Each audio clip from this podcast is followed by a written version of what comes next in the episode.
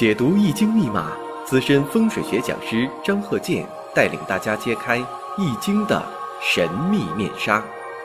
周易新天地，五行解奥秘。请听周易五行。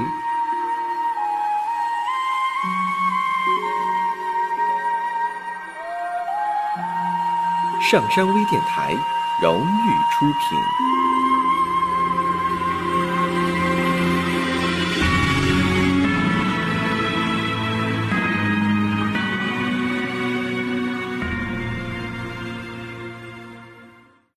大家好，我是张鹤剑。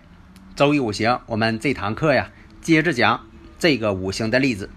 首先，我们看一下辛卯、癸巳、甲子、丁卯。如果这是一位男士，你怎么去分析？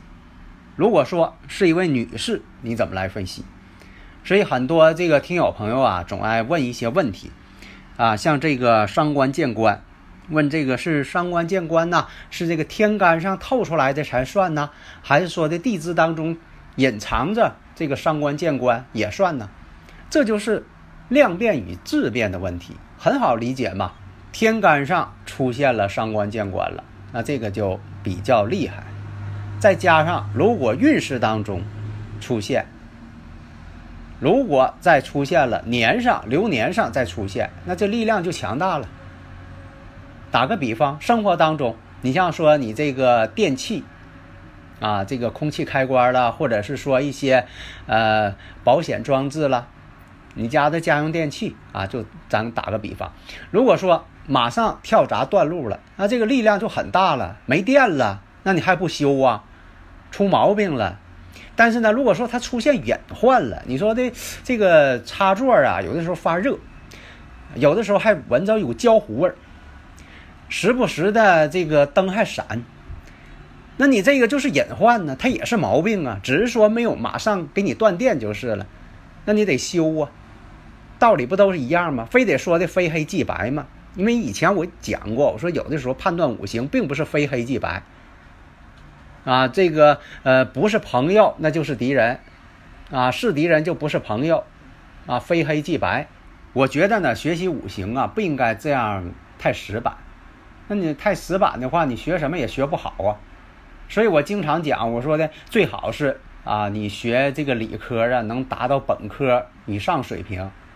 但是呢，还得爱好这个，并不是说所有这个学文科的、学理科的呃博士啊就能够把这个学好。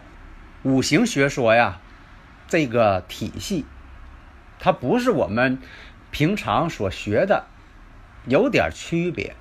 思维方式也不一样，那么表面上看不太容易掌握，为什么呢？它有点模糊性，但实际上反而促进了五行学说的丰富多彩。假如说那非黑即白，那这五行学就没什么意思了，那简单的很。啊，判断一个五行，要不就是是，要不就是否，那这太简单了。所以有的时候吧，它有点像量子力学，薛定谔的猫。不死不活状态，也这是也有可能。还有这个测不准原理，我以前也说了，测不准原理有的时候呢，预测会改变当事人的一些走向，运势走向有可能会改变，所以呢都是互相影响，但是呢绝不是说模糊的，我们绝对不能以说这个测不准原理为借口啊，你说一些两头堵的话。模棱两可的话，似是而非的话，那这都不行。你必须得有个结论性的东西，去指导对方的人生，而且要把以前的这个当事人一些事件、个别的事件啊给说一说。你不能说的完全都说准，这个也不大可能，它也不科学，没有百分之百的。但是呢，你不能说不说以前的事情，不说以前的事情就缺少了。科学性，这就像历史学家或者考古学家，他要推一下以前的事情。那你说以前的事情都过去了，没有意义了，呃，咱们往前看吧。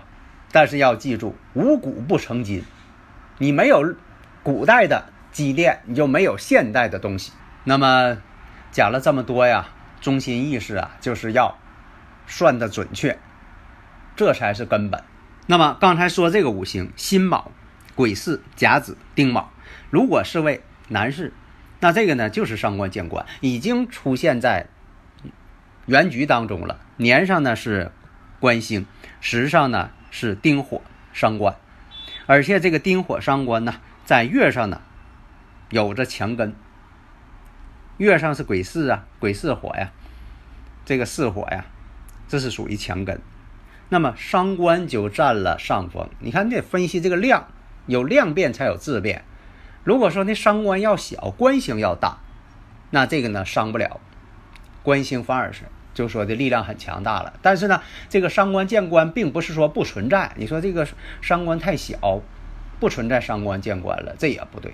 伤官见官为祸百端，这古人的一个说法。但是它分强弱，这就像大夫看病一样，那个病人呢有病入膏肓的，有可能是发病初期的。虽然都是这一种病，你不得分析分析一下这个强弱嘛，轻重嘛。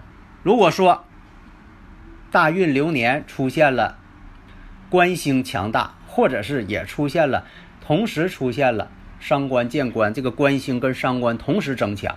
那这个就是发生事情的节点嘛，这不就算出来了吗？如果要是女士的话，这种情况，那这个呢，在这个啊婚姻上肯定是不好的呀，而且这个人还很倔强，无论男女啊，这个人呢都是很倔强性格的啊，所以呢，如果是女士，你像这个丁火伤官，在这个月令当中巳火月属于强根，而且呢，伤官呢强于官星，这个辛金呐没有根。强于官星，那官星代表夫星，代表丈夫嘛？这古人的一个定义嘛。咱们又看年上时上同时出现了，你像说这个日主呢，这是甲木，那同时出现了阳刃了，你看这不也是把这个特点你给抓住了吗？两个阳刃，甲木有这两个卯木，两个阳刃，这就是性格独立、倔强。而且呢，说一不二。如果是女士的话，女强人，你别看有这个伤官见官，抛开这个婚姻感情不谈，那么这个伤官见官，那是一个非常有魄力的人。但是呢，也是惹是非的人，不会像大家闺秀那样。而且呢，婚姻宫呢又有这个子卯相刑。如果出现了流年大运当中又出现了这个伤官见官，那这个。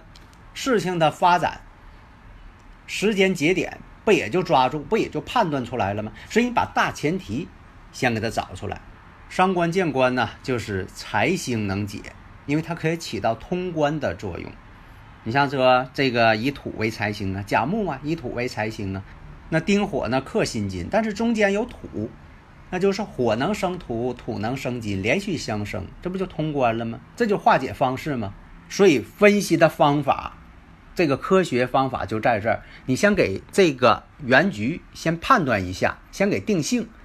就像说这个呃局面，再举个例子啊，就像你小时候看这个呃父母买来什么菜了，你就能判断出来今天晚上吃什么菜。就像说买来了鸡蛋了，买来这个呃西红柿了，那就知道可能是做哪方面菜，你心里不就有数了？还用我说吗？好的，谢谢大家。登录微信，搜索“上山之声”，让我们一路同行。